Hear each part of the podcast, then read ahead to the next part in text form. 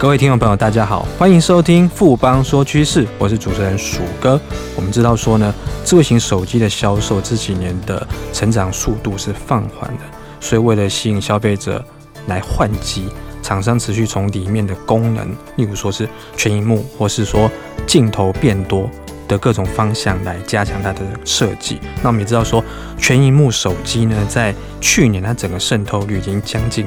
一半了哦。就是等于说，平均每两只就有一只手机，等于是接近是全萤幕的手机。那因应这个全萤幕设计而采用的这个显示器的晶片跟封装的制成，哇，其实它背后的商机是相当的庞大。我们先休息一下，马上回来。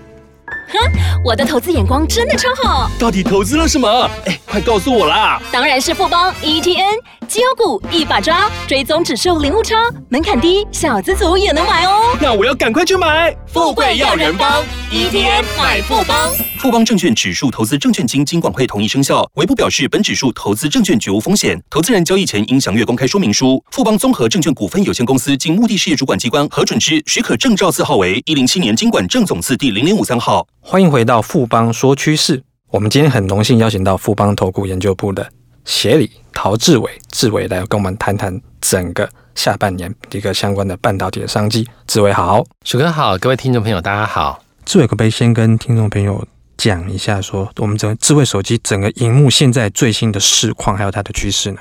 好的，鼠哥，我想像目前呢，在科技产品应用最广泛的呢，其实就是人手一支的一个智慧型手机的。那以刚刚的来估，在全年的话，在全球的智慧型手机销售大概有十四到十四点五亿支这样的一个水准。在整个手机的一个成长趋势，这几年虽然说出现放缓的这样的一个迹象，不过因为呢，手机厂商还是呢要持续的经营这一块的一个商机，所以呢，为了投合投资人的一个购买的这样的需求，所以呢。它持续呢在做外观设计，以呢新功能的一个开发上呢，以研究机构的一个预估来看，在这样的一个发展趋势之下，其实全世界的全萤幕手机的一个部分，它的渗透率它已经从去年大概四十五 percent 预估呢，到二零二一年的部分，在渗透率可以呢拉升到九十二 percent 的一个情况。在全萤幕手机的部分，就是呢在手机大厂他们设计出来的一个新的一个外观。方面的一个改进，当然这样的一个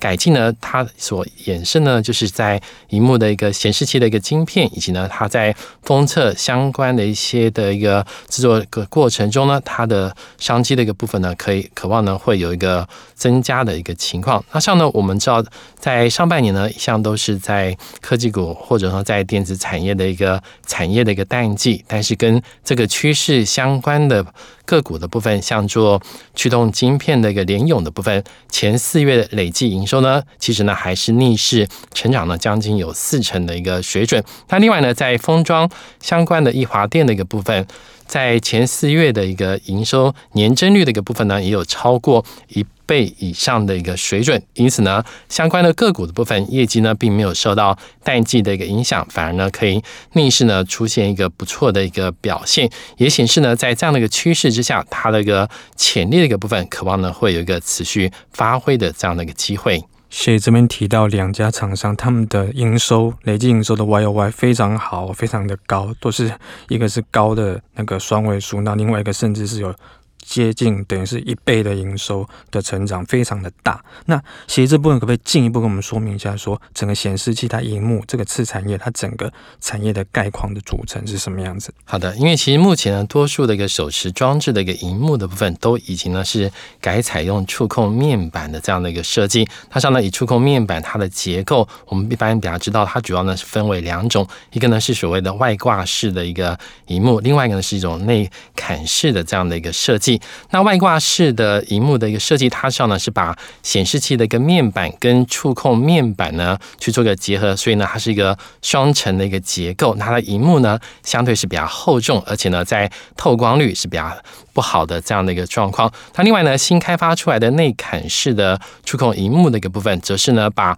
触控感测器直接呢整合到面板的一个制成之中。因此呢，在它的一个性能的一个部分，不但呢在整个重量上会明显的一个轻薄，而且呢，在透光率的一个部分大幅呢是超越外挂式的一个荧幕，因此呢，它是非常适用在行动装置上的这样的一个设计。而且呢，过去呢，我们也知道说，在相关的一个面板的一个发展的一个过程中，有些关键性的一个零组件的一个部分都是另外去做一个制造的。那像在新的一个技术而言，它把面板的一个驱动 IC 以及呢触控 IC 的一个部分，以前是分开，现在呢是把它整合到一个 IC 里面，也就是我们提到的 TDDI 的，就是触控以及呢在驱动 IC 整合的。这样的一个产品，那这样呢，在这个产品的一个部分，它配合我们刚刚提到的，在全荧幕化的这样的一个趋势之下，其实呢，内嵌式的一个触控技术的一个部分，未来呢，它的边框的一个距离都可以持续的一个缩短。当然，这个呢，就可以实现到大厂的部分希望做到的全荧幕的一个设计。而且呢，以业者而言，在 T T I D I 的一个产品的一个部分，它上呢，它的共用材料可以大幅的一个缩减，加上呢，在整个空间的一个设计的一个部分呢，也有利于呢全萤幕设计的这样的一个趋势。它的单价的一个部分，我们目前来看，大概呢约在一颗一点六到一点八美元的一个水准，约比呢我们刚刚提到没有整合的 IC 的一个部分呢，将近呢有五成的一个价差的一个空间。当然，以这样的一个新的一个发展的一个趋势而言，这样的一个 TDDI IC 的一个部分，对于厂商上未来的一个获利的一个贡献，渴望呢才会在这样的。一个趋势之下，会有一个直接受惠的这样的一个效应。那另外呢，我们其实刚前面其实提的很很清楚，就是说 TDDI 基本上就是整个手机无边框，就是整个往全萤幕发展轻薄化的一个关键技术。那 TDDI 这个东西，它本身的这种技术的成长趋势是什么样子呢？我们刚提到，其实 T D I 的一个发展的一个趋势，好像是这一两年比较受到市场的一个关注。其实呢，我们可以看出来，在类似的一个内嵌的一个触控方案的一个部分，其实呢，从四五年前，也就是 iPhone 五的一个推出之后，它所采用的这样的一个模式呢，其实呢就已经开始造成市场的一个新的一个趋势的一个潮流，包括了一些非屏的一些手机大厂的一个部分，后续呢也连带的一个进入这个市场之后，以 IEK 的。这个预估，其实，在内嵌式触控面板手机的市占率的部分，在二零一八年，也就是去年呢，已经达到了六十八点四 percent，而且呢，在之后的部分呢，预估呢会持续呢推升到将近呢有八十五 percent 这样的一个情况。那今年呢，在整个内嵌式的一个触控面板的的市占率持续拉升的一个情况之下，我们也发现呢，包括大陆的一些智慧型手机大厂，还有呢其他的一些手机大厂的部分，它所使用的一个解决方案的部分呢，多数呢都是采取 TDDI 的这样的一个方案。那这样的一个趋势之下，预估呢，二零一九年整个 TDDI 的一个 IC 的出货量的部分，将近呢有五亿套的一个水准。那以年度的一个成长率来看，将近呢有两。成的一个成长的一个幅度，因此呢，在整个受惠的一个趋势的一个部分，也有带动我们刚刚提到的这样的一个相对亮丽的一个表现。难怪刚刚就是协里提到的那两家厂商，它整个营收成长幅度是非常的大，因为整个趋势的确是成长性，整个是往上，而且是非常的明显。那我们知道说，T D I 晶片的展望是蛮乐观。那前面协理有提到说，封测的部分的话，也是相对受惠的一个产业链。是的，因为我们刚刚提到，其实主要是 IC 的相关的公司的一个部分，这是大家比较明了说跟触控这一块有关联的一些厂商。但其实呢，国内的一个封测厂的一个部分，我们研判呢，也是在整个。全荧幕手机的一个趋势之下呢，渴望会受惠的一个产业，因为呢，在手机的荧幕做一个窄边框的一个设计，以及呢超薄的一个设计之后，其实呢，它必须要搭配呢在半导体以及面板的一个最新的一个技术发展的一个模式，也就是呢要采取薄膜覆晶封装，我们称为 COF 的这样的一个技术呢，才有办法可以配合这样的一个发展的一个趋势。像呢，在封测的一个部分，采用 COF 的一个封装模式之后。它在整个面板的一个模组的边框的一个部分，渴望呢会缩减到零点二到零点二五公分这样子的一个幅度。那这样的幅度呢，跟以前的一个封装的技术，也就是 COG 的一个技术来讲，大概会再缩减零点一五公分的这样的一个程度。当然，在这样的一个趋势之下，我们也发现，在主要的封装厂的一个部分，它 COF 它的一个制程呢，因为它所要花的时间比较长，而且呢难度也比较高，它的单价的一个部分几乎呢可以。比原本的一个封装模式呢，有增加四到五倍的这样的一个程度。那当然，对于相关的一个封测厂的一个部分，它的获利就有机会呢做一个进一步提升的一个状况。那这个呢是从技术面以及呢单价面我们看到的一个趋势。另外呢，还有一个是在整个客户以及呢市场面的部分，我们也看到了另外一个趋势，有助于国内的一个厂商的部分呢，就是在封装厂的部分有进一步业绩提升的这样的机会。主要呢就是在 OLED 的一个面板的发展的一部分，因为以前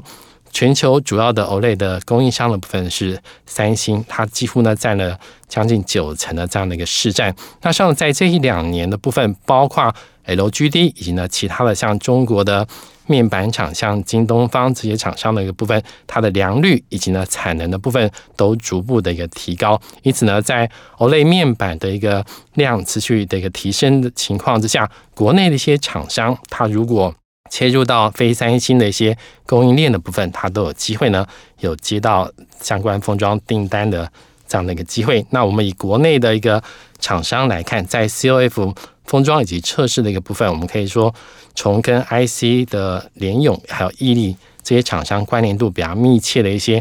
公司，像奇邦、南茂以及呢易华电的一个部分，都有机会呢会接到相关的一个封装的一个测试的一个订单。当然，这个呢也是我们在这个族群里面可以留意的国内的几档封测的一个相关的一个业者。那么，这个协议这个部分，我们可以谈一下，说就是显示器相关晶片，台股里面就台厂里面有哪些相关的供应链可以有机会受惠呢？好的，那我们刚刚也简单讲了，是在封装的部分。那当然一开始提到了在半导体的一些业者的一个部分，也是呢之后渴望呢会受惠的一个族群。不过呢，我们还是先从面板的一个厂商的部分去提到，因为国内呢在内砍是。面板的一个部分，主要呢是以友达的一个部分有相关的投资的这样的一个动作。那当然包括韩厂的 LG 以及呢部分的中国的一些面板厂的一个部分都有呢切入相关的一个产品。当然面板厂它因为股本比较大，如果说我们在投资的一个部分，还是呢建议说跟这些面板厂的。业务的部分有相关的，像一些 IC 设计的公司的一个部分是之后呢，在这个题材我们主要优先考虑的一个对象。像 IC 设计里面，在 TDDI 晶片方面，联咏的部分，因为跟晶圆代工以及呢 COF 厂的一些好。关系相对比较良好，因此呢，在相关的产能资源之下，预估呢，在目前的一个 TDI 的晶片出货量的部分，是国内优先考虑的一个指标的一一档厂商。那另外呢，在敦泰的一个部分，以及呢，像翼龙、奇景以及呢普瑞这些厂商，它的 TDDI 的一个相关的一个 IC 的部分呢，也陆陆续续呢，会有一个到位的一个。状况，当然之后呢，这样的一个商机显现的时候，在 IC 的一个部分，尤其呢，在我们刚刚提到这个整合 IC 的一个相关商机带动下，都是呢可以留意的对象。至于呢，我们刚有在提到的像 OLED 的面板的部分，它呢主要是以它的驱动 IC 的相关的一个厂商是题材的部分，渴望会带动的几大一些投资的一个方向。像呢，我们以 LG 还有呢在。入场这些陆陆续续呢加入到整个投产的一个行列的厂商来看，我们国内呢有机会切入到非三星供应链的一个厂商那个部分，主要呢是可以留意像联咏以及呢瑞鼎这两档个股的部分，是在未来趋势的部分，我们渴望看看到趋势会受惠的台湾的一个厂商。谢谢志伟今天带来这么精彩的分析跟看法，谢谢志伟，谢谢鼠哥。经过今天的节目呢，相信各位听众朋友对于整个显示器它相关的晶片，还有封装业务整个产业的动能，还有相关的商机，应该都有更清楚的认识了。不妨说句是，我鼠哥，我们下周见。